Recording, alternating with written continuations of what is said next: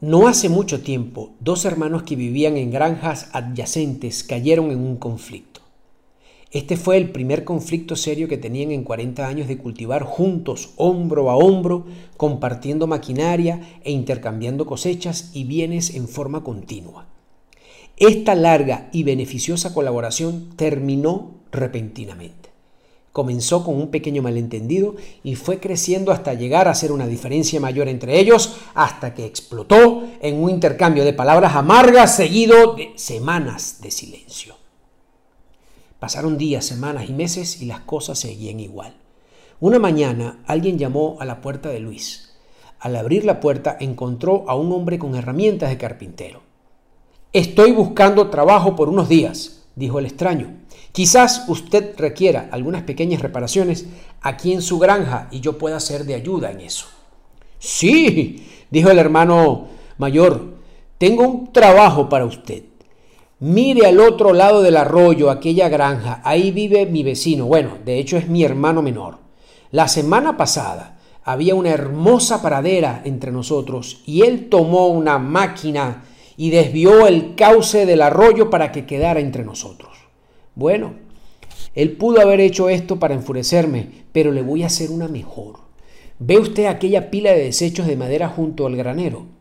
Quiero que construya una cerca, una cerca de dos metros de alto porque no quiero verlo nunca más. El carpintero le dijo, creo que comprendo la situación. Muéstrame dónde están los clavos y la pala para hacer los hoyos de los postes y le entregaré un trabajo que lo dejará satisfecho. El hermano mayor le ayudó al carpintero a reunir todos los materiales y dejó la granja por el resto del día para ir por unas provisiones al pueblo. El carpintero trabajó duro todo el día midiendo, cortando y clavando. Cerca del ocaso, cuando el granjero regresó, el carpintero justo había terminado su trabajo. El granjero quedó con los ojos completamente abiertos, su quijada cayó.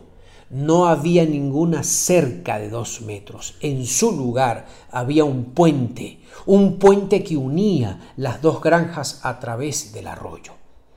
Era una fina pieza de arte con todo y pasamanos. En ese momento su vecino, su hermano menor, vino desde su granja y abrazando a su hermano le dijo, Eres un gran tipo. Mira que construir este hermoso puente después de lo que yo hice Estaban en su reconciliación los dos hermanos cuando vieron que el carpintero tomaba sus herramientas. No, espera, le dijo el hermano mayor, quédate unos cuantos días. Tengo muchos proyectos para ti, le dijo el hermano mayor al carpintero. Me gustaría quedarme, dijo el carpintero, pero tengo muchos puentes más por construir. Fuente el otro hermano.